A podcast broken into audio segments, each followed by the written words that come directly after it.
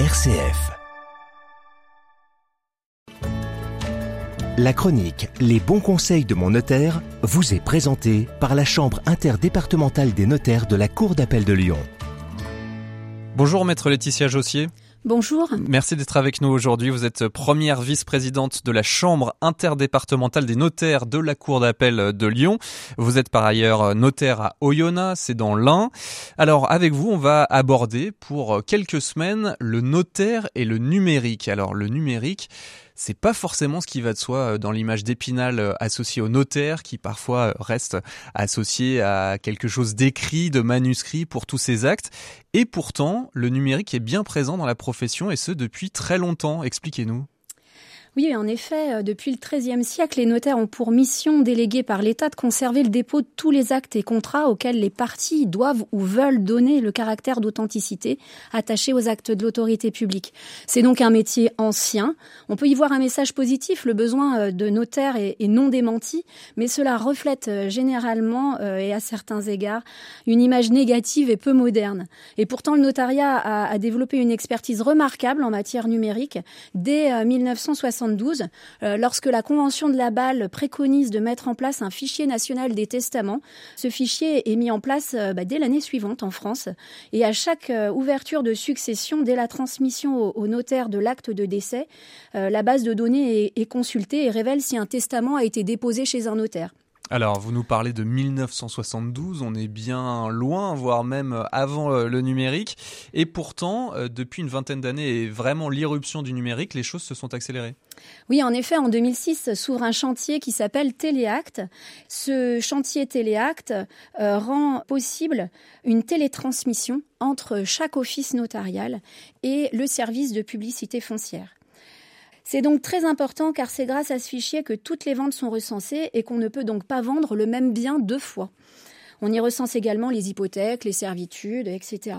Et donc ça, ça a été un vrai euh, apport pour la gestion de la crise Covid et euh, tout ce qui a fallu comme dématérialisation? Alors euh, déjà bien avant la, crise Covid, donc euh, il y a dix ans, hein, on a commencé à établir les actes au format numérique. Donc aujourd'hui, signer un acte sur tablette électronique, c'est rentré dans les mœurs. Mais à l'époque, c'était une véritable innovation.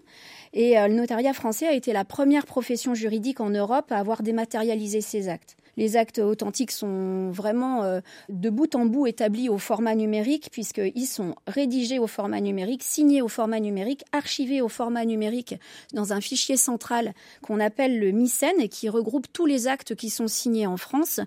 Ensuite, ils sont donc dématérialisés et télétransmis au service de publicité foncière. Le fait d'avoir un acte authentique totalement dématérialisé depuis euh, dix ans nous a permis de mettre euh, en urgence pendant la crise Covid la signature à distance avec nos clients ce qui nous a été permis euh, le 3 avril 2020 par décret et qu'on a mis très rapidement en place. Donc effectivement, le fait d'être un utilisateur du numérique, mais même au-delà de ça, un des principaux acteurs avec vraiment des, innovations, ça nous permet d'être très réactifs. Et comme vous l'avez dit, aujourd'hui, euh, on n'est plus étonné de signer un acte sur une tablette euh, avec une vision conférence. Et ça fonctionne très bien. Alors, qui dit numérique, ça veut dire aussi nouvelles menaces. Est-ce qu'il y a des menaces qui pèsent aujourd'hui sur la dématérialisation des actes notariés? On entend ça et là que le notaire pourrait, par exemple, être menacé par la technologie blockchain. Hein, la technologie blockchain, c'est une, technologie de stockage et de transmission d'informations sécurisées, transparente, qui fonctionne sans organe de contrôle et donc à moindre coût, euh, ce qui euh, semble être considéré par certains comme euh, une menace. Alors il y a, des similitudes entre la blockchain et le notaire, mais dans la blockchain, la confiance est essentiellement technologique. C'est une technologie qui est capable de produire une vérité collective partagé, mais si personne n'a vérifié les informations au préalable avant de les entrer dans la blockchain, bah, des fausses informations peuvent être considérées justement comme des vérités et rendues infalsifiables et immuables. Or, euh, le notaire, bah, il est là pour vérifier l'identité de la personne, il est là pour vérifier sa capacité, son consentement, pour le conseil, pour vérifier la bonne compréhension des parties.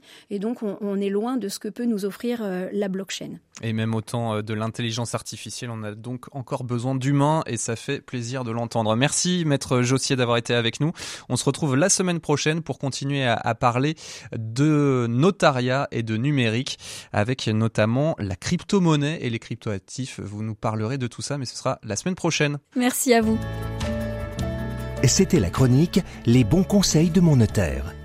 Pour plus d'informations, visitez le site chambre-rhône.notaire.fr.